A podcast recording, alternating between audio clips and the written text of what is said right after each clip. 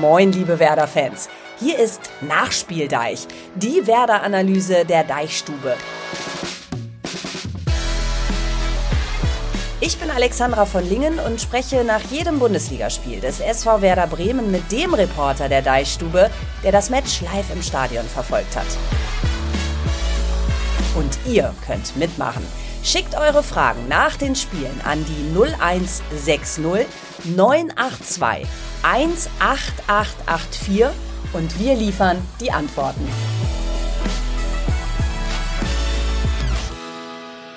Moin und frohe Ostern, hoch die Tassen. Ihr hört die Werder-Analyse der Deichstube, wahlweise über Spotify, bei Apple Podcast oder ihr seid überall dort unterwegs, wo es Podcasts gibt. Heute läuft der Hase und zwar mit unserem Deichstuben-Experten Daniel Koteus. Das ist der Mann, der gestern auf Auswärtstour in der Mewa Arena in Mainz war und sich wahrscheinlich bis zur 85. Minute gefragt hat, worüber wir in diesem Podcast eigentlich reden sollen. Moin, Daniel. Ja, moin Alex, grüß dich. Äh, frohe Ostern direkt auch nochmal vorweg. Äh, und du hast vollkommen recht, ich saß da wirklich im Stadion und äh, habe immer wieder auf meinen Notizblock geguckt und hatte da so eine Handvoll, ja, sagen wir Halbchancen notiert äh, und so ein paar gelbe Karten auch auf dem Zettel. Aber so die richtigen Themen hat dieses Spiel lange nicht geliefert und insofern, äh, ja, riesen Dankeschön an beide Mannschaften, dass äh, die letzten zehn Minuten dann äh, doch noch echt Ertrag gebracht haben. Aber sowas von. Also das war echt eine heiße Schlussphase. Erstmal dir auch frohe Ostern. Und ich muss sagen, so schnelle Antworten wie die gestern von Werder würde ich mir manchmal von meinen Kindern wünschen. Ähm, mal ehrlich, so erleichtert wie wir jetzt alle sind, dass wir am Ende eben diesen Kuh gelandet haben, so ratlos lässt uns das doch jetzt auch wieder ein Stück weit zurück. Also ihr zumindest habt ein paar Fragezeichen. Ihr wisst ja, ihr könnt mitmachen beim Nachspieldeich und eure Fragen und Kommentare senden an die 01 160 982 1, dreimal die 8 und die 4. Und Daniel Patrick Gefgen, der hat das genauso gemacht und er will wissen, was uns alle beschäftigt. Er fragt nämlich, äh, hat uns eine Nachricht gesendet, warum kann die Leistung nicht von Anfang an abgerufen werden? Und dann haben wir noch einen Mann ohne Namen, der uns folgende Sprachnachricht geschickt hat. Moin oder Namen zusammen. Warum brauchen wir immer erst eine Schelle, also ein Gegentor, um dann Fußball spielen zu können. Klär mich mal auf. Daniel, du kannst das. Braucht Werder immer erst Ohrfeigen, um dann selbst welche auszuteilen? Wie ist das? Ja, immer würde ich nicht sagen. Es gab ja durchaus auch Spiele, die, äh, die da deutlich anders gelaufen sind. Aber klar, auffällig ist das in dieser Saison, dass ähm, die Mannschaft tatsächlich erstmal den Rückschlag braucht, um dann, man sagt immer, wir schreiben das auch gerne, aufzuwachen. Ja, natürlich sind die vorher auch wach, aber vielleicht, ja, fehlen dann manchmal doch so die letzten paar Prozent, die an Schärfe, an Überzeugung, die dann erst dazukommen, wenn man merkt, oh, verdammt, das könnte jetzt nach hinten losgehen. Ich finde, das ist aber auch immer eine Frage, wie rum man das sieht. Man kann das natürlich von der negativen Seite aus betrachten und sagen, boah, die müssen immer erst Gegentore kriegen, um selbst welche zu schießen. Man kann aber andersrum auch sagen, Mensch, wenn die Gegentore schießen, äh, bekommen, sind die auch immer noch in der Lage, eins zu machen. Ähm, also das ist immer so ein zweischneidiges Schwert, mhm. aber ich gehe vollkommen mit. Äh, vermeidbare Fehler gab es in dieser Werder-Saison zuhauf hinten in der Defensive und davon so ohne übermütig zu werden, zwei, drei weniger, dann äh, würde es in der Tabelle deutlich entspannter aussehen. Das ist klar, aber ja, nie vergessen, dass das einfach auch ein Aufsteiger ist. Ja, zeugt eben auch, wie du, wie du sagst, von Qualität und Moral. Da sprechen wir gleich noch drüber. Du hast jetzt schon die Defensive auch angesprochen. Lass mal generell auf die Partie schauen. Ja. Im Vorfeld gab es ja Diskussionen in den vergangenen Wochen. Da ging es immer wieder um die Leistung der Defensive. Und dieses Mal sollte das besser laufen. Insbesondere in den ersten Minuten der zweiten Hälfte. Das war ja so dieses psychologische Momentum, äh, das sich Werder ganz genau angeguckt hat in der letzten Woche. Ist das denn gelungen? Wie stabil stand die Abwehr deiner Meinung nach? Ja, wenn wir uns diese neuralgischen Minuten zu Beginn der zweiten Hälfte angucken, dann muss man sagen, das ist mit Abstrichen gelungen, denn äh, sie kriegen ja ein Gegentor, das vermeintliche 0-1 durch Anton Stach, der allerdings vorher im Abseits stand. Das hat Ole Werner hinterher in der Mixzone im Gespräch mit uns Journalisten auch gesagt. Also äh, da war er fast erleichtert oder natürlich erleichtert, dass dieser Abseitspfiff ertönte. Einmal natürlich, weil das Tor dadurch nicht zählte und zum anderen, weil er wusste, boah, jetzt kriege ich diese Fragen hinterher nicht wieder gestellt. Ähm, und die Spieler haben gesagt, wir haben das vorher gar nicht mehr thematisiert. Sie haben es ja nach dem Hoffenheim-Spiel erklärt, dass diese 15 Minuten nach der Pause durchaus Thema waren in der Kabine. In Mainz haben sie es jetzt anders gemacht, haben das bewusst ausgespart. Auch in der Pause hat offenbar keiner mehr dieses Thema auf den Tisch gebracht. Und mhm. es ist ja gut gegangen, auch wenn es dieses, dieses Abseitstor gab und es also nicht ganz sattelfest hinten war. Insgesamt muss man aber sagen, für die ersten 85 Minuten dieses Spiels kann man Werder, was den defensiven Job angeht, ein gutes Zeugnis ausstellen. Also man darf nicht vergessen, Mainz ja gerade mit äh, vielen, vielen Erfolgserlebnissen im Rücken, sowas wie die Stunde der die Mannschaft der Stunde in der Bundesliga. Äh, und da hinten dann so wenig zuzulassen, das sah schon gut aus, auch wenn sie es nicht geschafft haben, das über die, über die volle Strecke zu zeigen. Ja, ähm, Interessant. Also erstmal danke da für deine Analyse. Ähm, das teilt nicht jeder. Uwe aus Sieke beispielsweise. Äh, der hat da eine völlig andere Meinung. Er ist nämlich ziemlich unzufrieden mit Friedel und Co. Ähm, wir hören mal kurz rein in seine Sprachnachricht. Die Abwehr ist eine Wundertüte. Ich frage mich, wie es passieren kann, dass in jedem Spiel zwei Tore geschehen, die aufgrund absoluter Unorientierung und Unzuständigkeit für den gegnerischen Mann darin enden, dass die Tore fallen wie auf dem Billardtisch. Unfassbar, unfassbar. Ich bin jedes Mal ratlos und denke, es muss doch eine klare Zuordnung geben, es muss doch einen Überblick geben. Ich frage mich, wie Marco Friedl als äh, Abwehrchef und Mannschaftskapitän jedes Mal in diesen desaströsen Toren verstrickt sein kann. Es macht mich ratlos, wütend und ärgerlich.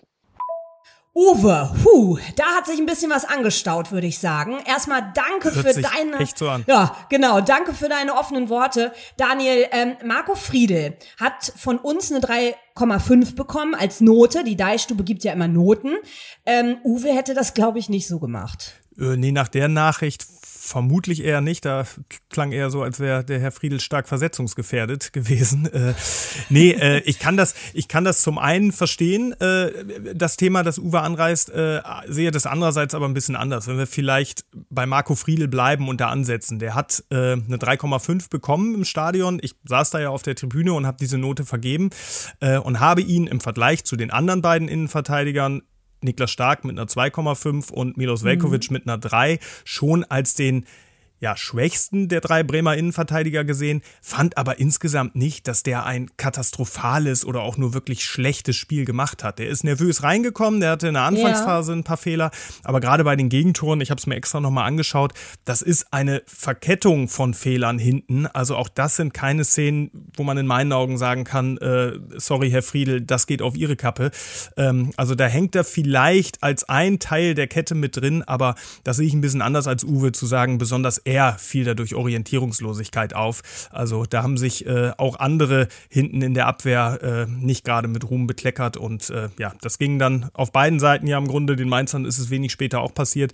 So drei, vier Zweikämpfe rund um den gegnerischen beziehungsweise den eigenen Strafraum, die dann der Gegner gewinnt. Ja, und dann gerätst du halt echt ins Schwimmen hinten.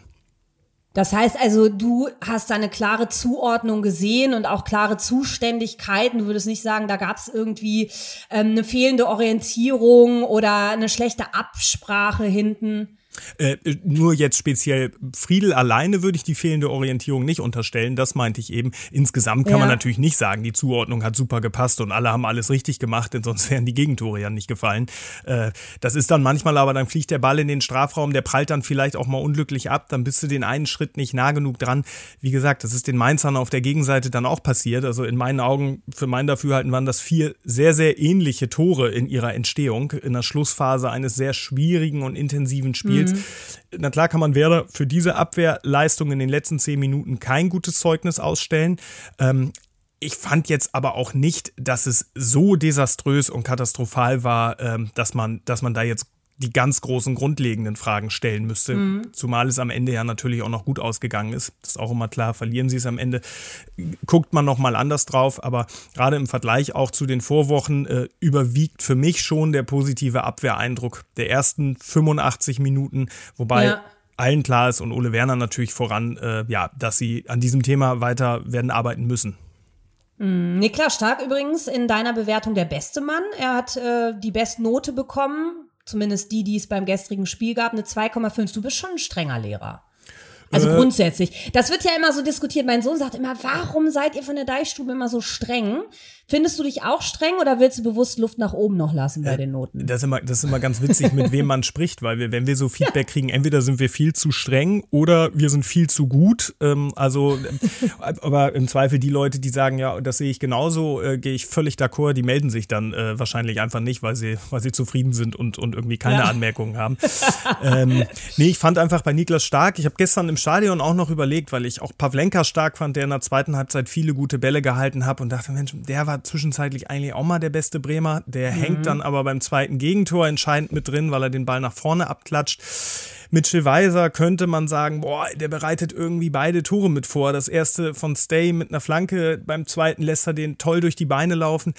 Ja, aber da war ansonsten wenig in all den Minuten vorher. Mhm. Der hat also Räume, die sich ihm boten, nicht genutzt. Und ich fand, Niklas Stark hat einfach gemessen an seiner Position das beste Gesamtpaket abgeliefert. Der hat ja. hinten nicht viel anbrennen lassen, der hat richtige Entscheidungen getroffen. Auch dem ist alleine nicht anzukreiden, dass diese beiden Gegentore gefallen sind. Und mhm. ja, von daher ist das äh, in diesem Fall so zustande gekommen. Hätte mir mein Lehrer damals meine Mathe-Note so entsprechend unterlegt mit Argumenten, ich hätte das wirklich niemals diskutiert. Also vielen Dank nochmal für die Erklärung. Aber du hast ja wahrscheinlich ohnehin immer Best-Mathe-Noten, oder? Ja, Mathe war nicht so mein Thema. Ich sag mal, wenn es ums Sprechen ging, da war ich dann doch ein bisschen besser unterwegs. Ah, okay. Okay. also jeder findet dann doch seine Nische später. Ähm, lass uns mal gemeinsam auf die Aufstellung gucken. Ähm, bei Hoffenheim damals, also damals ist gut, das ist eine Woche her, hat es ja ziemlich gerappelt. Diesmal ähm, gab es nur zwei personelle Veränderungen. Ähm, ganz klar hinten, Stark, Velkovic, Friedel und Pavlas ähm, waren für Ole Werner gesetzt, da hat er nichts verändert. Aber bei den Achtern, da ist er nochmal rangegangen. Er hat sich nämlich gegen Mainz für Leo Bittenkurt und Jens Day entschieden, statt für das Schmiddelfeld mit Schmidt und Schmid. Und der Trainer hat ja immer gute Gründe, ganz klar. Du kennst die Gründe, du sprichst ja regelmäßig mit ihm. Warum hat er auf den Positionen zurückgetauscht? Äh, ja, das war natürlich eine äh, der ersten Fragen, die wir ihm nach dem Spiel dann gestellt haben, weil das ja schon auffällig war. Genauso wie wir uns vor dem Hoffenheim-Spiel über das äh, Schmiddelfeld gewundert haben und gedacht haben, hm, wieso stellt er da jetzt so um? Und dieser Plan mhm. ja auch unter dem Strich nicht ganz aufgegangen ist. Björn hat es in der vergangenen Woche ja richtig gesagt, da hat Ole Werner sich durchaus etwas verzockt. Jetzt dreht er die Uhr zurück. Klar wollten wir da sofort wissen, warum. Und er hat es mit den vielen langen Bällen erklärt, die er und sein Trainerteam nach der Analyse des Gegners für dieses Spiel erwartet haben. Und dann eben damit, dass Stay und Bittencourt beides energische, aggressive Spielertypen große Stärken darin haben, zweite Bälle zu klauen und sehr körperlich spielen und dadurch eben wieder für neue Räume sorgen können. Das war der Gedanke dahinter, warum er die beiden rein und das Schmittelfeld rausgenommen hat. Auch das eine Entscheidung, ja, Stay und Bittencourt beide mit der eine etwas besser Stay, der andere etwas durchwachsener mit, ja, tatsächlich durchwachsenem Auftritt. Also auch das war kein, kein klassisches Achterspiel, wie man sich das, wie man sich das aus Werder Sicht gewünscht hätte. Ja, also Stay hat ja erstmal nicht enttäuscht, hat in der 86. eingeköpft zum 1-1. Das hat richtig gut getan. Doch, äh, wenn wir mal auf Jens Day schauen, so ganz generell, hat er genug Impulse nach vorne gesetzt in der Partie? Du hast ja gerade schon angesprochen, ah, hat vielleicht ein bisschen was gefehlt.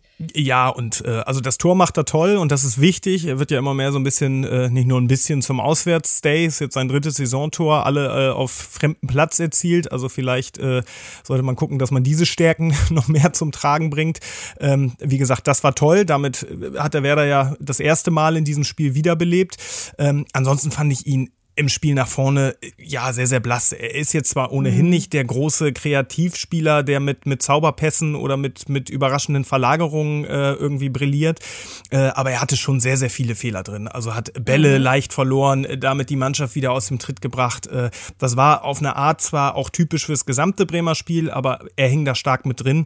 Ähm, was man ihm zugute halten kann, ist, dass er gegen den Ball einfach sehr, sehr aufmerksam war und da auch ja, viele Räume zugelaufen ist. Aber unter dem Strich äh, würde ich schon sagen, dass dieses, dass dieses Tor einen ansonsten durchwachsen bis schwachen, äh, schwachen Auftritt gerettet hat. Mhm. Ähm, wer ja kreativ ist und immer gerne rumwuselt, ist Leo Bittenkurt im Mittelfeld. Der war das erste Mal nach drei Spielen wieder in der Startelf und ich fand ihn zu Beginn auch wirklich recht motiviert aber eben auch dann nicht konsequent genug über die Länge des Spiels. Wie schätzt du seine Leistung ein?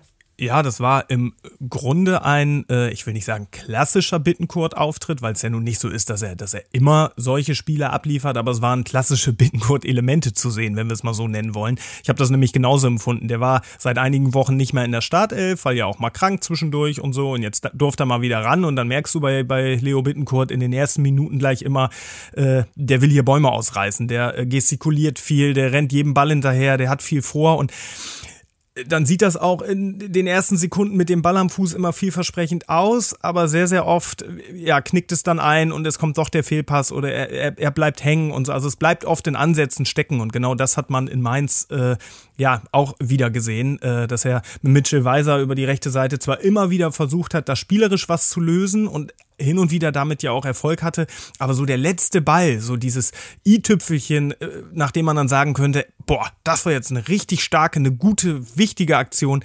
Ja, das hat einfach gefehlt. Und äh, ich denke mal, äh, dass ja Ole Werner sich das in der nächsten Woche wieder ganz neu überlegen wird. Äh, gegen den nächsten Gegner Freiburg werden wir später ja mhm. sicherlich noch drüber sprechen, äh, ja. wer da auf der Achterposition ähm, in Frage kommt. Im Moment ist das vielleicht, wir sprechen immer viel über die Abwehr, aber im Moment ist das vielleicht der heikelste Mannschaftsteil bei Werder, äh, da einfach wieder eine Besetzung, einen Rhythmus zu finden, ähm, der das Team auch nach vorne einfach wieder gefährlicher macht. Denn da war in Mainz, abgesehen von den beiden Treffern in der Schlussphase und den zwei Füllkrug-Chancen vorher, an die ich mich erinnere, ja, im Grunde, im ja. Grunde nichts zu sehen.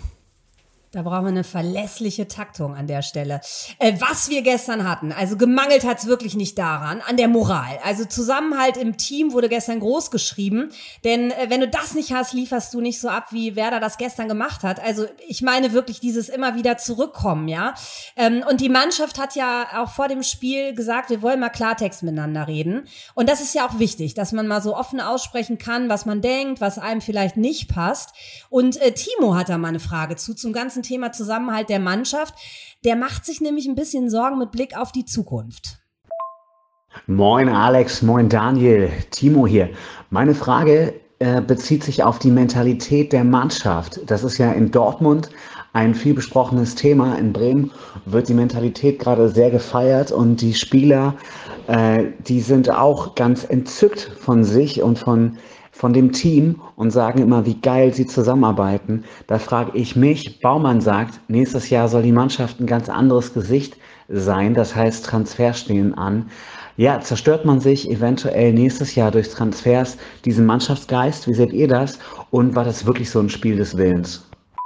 Ja, Daniel, ähm, lass mal einen Punkt nach dem anderen abhandeln. Also nächstes Jahr soll die Mannschaft ein anderes Gesicht haben. Also nächste Saison können wir ja eigentlich sagen. Ja. Ähm, steht da jetzt der Mannschaftsgeist auf dem Spiel, beziehungsweise ähm, gleich mal lösungsorientiert gedacht, was bräuchte es, um ihn zu erhalten?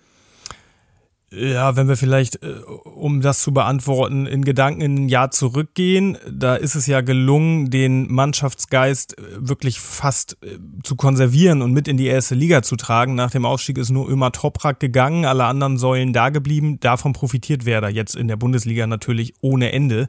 Ähm, das wird so im Sommer nicht nochmal möglich sein, weil natürlich Verkäufe anstehen. Allen voran Niklas Füllkrug, das wissen wir alle, äh, wenn da das passende Angebot reinkommt, dann braucht Werder einfach auch dieses Geld, um dann finanziell wieder eigenen Spielraum zu haben. Das könnte auch den ein oder anderen Leistungsträger noch betreffen. Also wenn wir sagen, der Geist dieser Mannschaft, dieser Aufstiegsmannschaft, der wird natürlich im kommenden Sommer deutlich abgeschwächt werden, was aber auch ja im Grunde ein ganz natürlicher Vorgang ist, denn äh, andererseits, wenn man das jetzt ins Gegenteil auf die Spitze treibt, äh, würde sich auch kein Fan und kein Beobachter wünschen, wenn man sagt, boah, der Mannschaftsgeist ist so super, wir machen gar nichts auf dem Transfermarkt, wir holen irgendwie zwei dazu, aber die restlichen sollen so weitermachen, wie es ist. Das ist im Grunde vor jedem Transferfenster äh, die große knifflige Aufgabe für die Kaderplaner und Sportchefs zu sagen, wir brauchen neue Impulse und sportliche Qualität, aber aber klar wollen wir auch das Korsett erhalten, dass wir hier nicht mit einem ganz anderen Team mit einer völlig neuen Gruppe arbeiten müssen. Und das steht auch im Sommer wieder auf, dem, auf der Agenda für, für Baumann und natürlich auch Clemens Fritz. Äh, und da muss man schauen, wie das gelingt. Das ist Jahr für Jahr die große Frage. Und ich bin da aber relativ zuversichtlich, dass Werder da einen guten Plan hat, denn äh, ja, sie werden mit Sicherheit nicht acht Leistungsträger verkaufen und komplett neu aufbauen. Also da werden sie schon schauen, dass äh, so gewisse Korsettstangen äh, ja. sicher bleiben. Naja, und man kann ja so ein paar Dinge dabei auch beherzigen. Also bei Mitchell Weiser war das ja beispielsweise so. Er ist ja äh, wirklich auf Empfehlung gekommen und ähm, auch da wurden dann mal die Spieler gefragt, wen seht ihr? Wer passt gut zur Mannschaft? Und generell denke ich, äh, das ist jetzt einfach mal eine These von mir, ähm, dass man da ja auch so einen eigenen Werder-Stil hat. Also Werder steht ja für was und dass man da schon ähm, von vornherein, also mal abgesehen, äh, ne, was der Kohlepart dann noch ausrichtet, gucken kann, ähm, wer passt gut zu dieser Mannschaft. Ich meine, das wäre ja äh, etwas, was so ein Mannschaftsgeist dann voranführen und treiben könnte, eben mit anderen Gesichtern. Ja, das ist immer neben allen sportlichen Faktoren, die, wenn es hart auf hart kommt, sehr wahrscheinlich vorgehen. Also wenn wir uns vorstellen, du könntest einen, einen Topstar bekommen, aus welchen Gründen auch immer, als SV Werder Bremen, der aber ziemlich schwierig ist, sportlich aber so gut, dass er dir 20 Tore garantiert, ja, dann machst du das.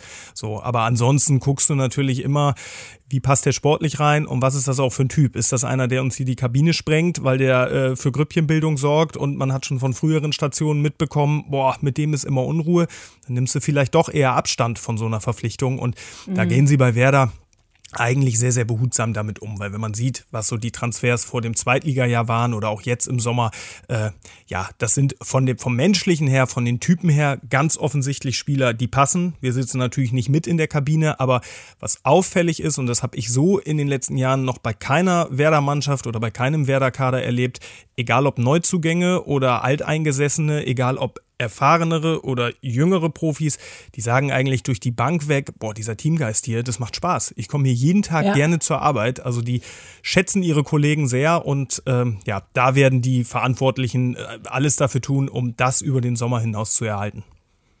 Daniel, das ist wie bei uns bei der Deichstube. Äh, Timo, ich hoffe, damit ist deine Frage beantwortet. Also ein paar ähm, Denkanstöße, denke ich, konnten wir dir liefern und vielleicht auch ein paar Lösungen, ähm, die wir reingeben würden, hätten wir die Verantwortung. Aber haben wir nicht, Daniel. Ich möchte dennoch kurz äh, den zweiten Punkt aufgreifen, den Timo ins Spiel gebracht hat. Ob das ein Spiel des Willens war gestern? Vielleicht mit der Bitte um eine kurze Antwort, weil ich noch zwei andere Themen mit dir besprechen möchte. Äh, dann sage ich äh, ganz einfach ja, auch wenn es natürlich durch die späten Tore ein bisschen ein Spiel des Glücks auch war, das darf man auch nicht verschweigen, aber spätestens nach diesem 1 zu 2 hätte es auch viele Mannschaften und Profis gegeben, die einfach die Schultern hängen lassen und sagen, Mist, dann heute halt nicht. Und das hat Werder eben nicht getan, also ganz klar, Spiel des Willens. Danke dir. Was es nicht gab, war Bodenständigkeit. Das war auffällig. Lass uns über das Problem Wiese reden. Die Werder-Jungs sind ständig ausgerutscht. Äh, was war da los? Haben die die Stollen zu Hause gelassen? War der Mainzer Rasenseife? Ähm, sind wir das in Bremen nicht so gewohnt wie die Mähen? Was war da los? ja, also die, die Lösung scheint tatsächlich im, im ungewöhnlichen Platz zu liegen, zumindest im für Bremer ungewöhnlichen Platz. Wir haben uns äh, von Niklas Füllkrug hinterher in der Mixzone ähm, extra die Stollen zeigen lassen, die er drunter hatte. Und das waren also wirklich die, die dicken Eisenschraubdinger, äh, äh, wo man sich als Gegenspieler Spieler wünscht, die bitte nicht abzukriegen.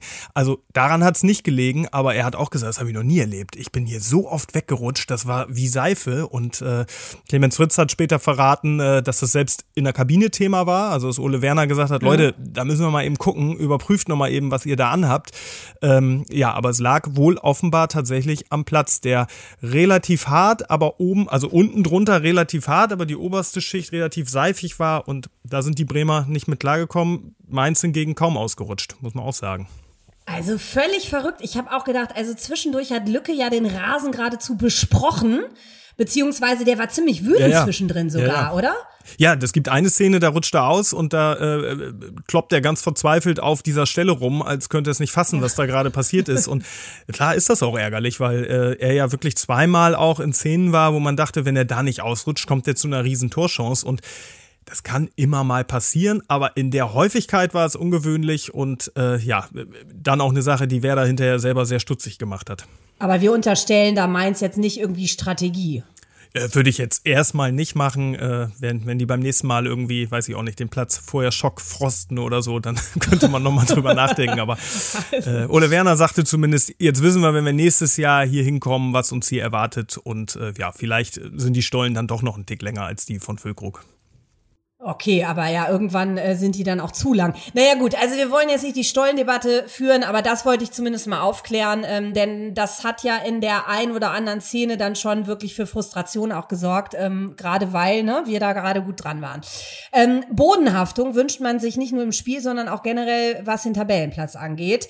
Wie schön wäre das, wenn wir diese Position halten könnten, die wir Stand jetzt gerade haben. Wir sind auf Tabellenplatz 11, sieben Mannschaften sind dahinter. Ich muss mal so sagen, bei mir ist das Glas immer halb voll. Deswegen sag ich jetzt einfach mal ganz mutig, das Thema Abstieg sollte doch jetzt mal durch sein. Teilst du das? Oder ist das übermütig so zu denken, einfach weil wir gerade so ein bisschen zögerlich Punkte sammeln, quasi wie Spatzen im Winter ihr Futter? Ja, ich teile das so, so zum Teil, weil äh, ganz wichtig war es, dass ein weiterer Punkt dazugekommen ist. Jetzt sind es ja 32. Du brauchst also aus den letzten Spielen, die jetzt noch anstehen, nicht mehr irgendwie vier Siege, um dich zu retten. Also allzu viele Punkte sind da unterm Strich für den Klassenerhalt nicht nötig in meinen Augen, weil die Teams von unten ja jetzt bisher auch noch nicht zur großen Aufholjagd blasen. Ähm, ich würde aber die Vollentwarnung noch nicht geben. Äh, Heimspiel gegen Freiburg was mitnehmen, vielleicht sogar überraschen und gewinnen dann mit 35 Punkten kann man, glaube ich, sehr entspannt die nächsten Aufgaben angehen. Aber noch äh, sollte die Spannung da im Verein sowieso, aber auch bei allen drumherum äh, aufrecht bleiben. Mhm. Okay, ja, die, äh, die sollten wir sowieso halten, ähm, denn ähm, insbesondere wenn wir auf unser Restprogramm schauen, da kommen ja noch Mannschaften von oben, aber auch von unten. Also das äh, wird noch knifflig. Also kommenden Sonntag 15.30 Uhr gegen den SC Freiburg, du hast es gerade gesagt. Die haben jetzt äh, ja gerade im DFB-Pokal die Bayern geschlagen, haben jetzt aber gleich am Wochenende mussten sie wieder gegen die Bayern ran, drei Punkte gelassen. Ähm, wird nicht einfach die Aufgabe. Nee, wird nicht einfach, weil die Freiburger jetzt auch nach der Niederlage gegen die Bayern seit drei Bundesligaspielen nicht mehr gewonnen haben. Also auch die müssen mal wieder und werden in Bremen ganz sicher mal wieder wollen. Und ja, ist ja eh so ein bisschen, wenn man auch die letzten Jahre nimmt, die Wundermannschaft der Bundesliga, weil man guckt sich jedes Jahr im Sommer den Kader an und denkt, ja, gut, habe ich jetzt nicht riesen Angst davor, aber was der Streich da mit diesem Team Jahr für Jahr hinkriegt und für ein Fußball spielt, kann man nur den Hut vorziehen. Also sehr, sehr schweres Heimspiel für Werder, aber chancenlos werden sie auch da nicht sein. Aber noch ein Eindruck aus der Mixzone mit Blick auf Freiburg. Die Stimmung bei Werder ist gut nach dem Spiel gestern oder äh, waren die eher so drauf, dass du sagen würdest, die sind frustriert bis zum Anschlag? Nee, die, die Stimmung ist super. Niklas Füllkrug hat das ganz gut auf den Punkt gebracht. Äh, der hat am Ende, kurz bevor er dann äh, von uns weggegangen ist, Richtung, Richtung Dusche und Kabine, nochmal gesagt, klar, fahren wir jetzt mit Rückenwind und einem positiven Gefühl nach Hause, weil du dir diesen Punkt eben am Ende erkämpft und ja, ihn gewonnen hast hast. Und Füllkrug sagte das noch, wenn wir hier 2-1 führen bis zur 97. Minute und kriegen dann das 2-2, dann sind wir am Boden zerstört, obwohl das Ergebnis das gleiche ist. Also für den Kopf war dieser späte Ausgleich und dieser Punktgewinn in Mainz ganz wichtig und hat sich, den Eindruck hatte man tatsächlich in den Katakomben am Samstag angefühlt wie ein Sieg für Werder. Und mit diesem Schwung wollen sie jetzt die nächsten Aufgaben angehen obwohl sie auch alle wissen, dass der letzte Sieg in der Bundesliga ja nun auch ein bisschen her ist und äh, ja, es mal wieder Zeit wird. Sagt Daniel Koteus, der Mann, der für uns alle ins Auswärtsland nach Mainz gereist ist und von dort alle wichtigen Infos mitgebracht hat. Danke dafür, Daniel. Und äh, danke auch an euch. Sehr gerne. Große Freude, dass ihr eure Fragen und Kommentare an die 0160 982 18884 schickt. Macht mal weiter so und wenn es euch gefallen hat, lasst ein bisschen Liebe da, gebt uns gerne eine 5-Sterne-Bewertung. Ich habe mir nämlich sagen lassen, alles andere macht keinen Sinn. Danke, danke und bis nächste Woche beim Nachspieldeich. Übrigens zu hören auf Spotify, bei Apple Podcast und sowieso überall dort, wo es Podcasts gibt. Adios und auf bald. Dani und ich, wir gehen jetzt Eier suchen, oder? Äh, das steht jetzt an, genau. Ich habe noch nichts gefunden. Das wird jetzt höchste Zeit. Na dann mal, bonne chance, wie der Franzose sagt. Bis dann. Mach's gut.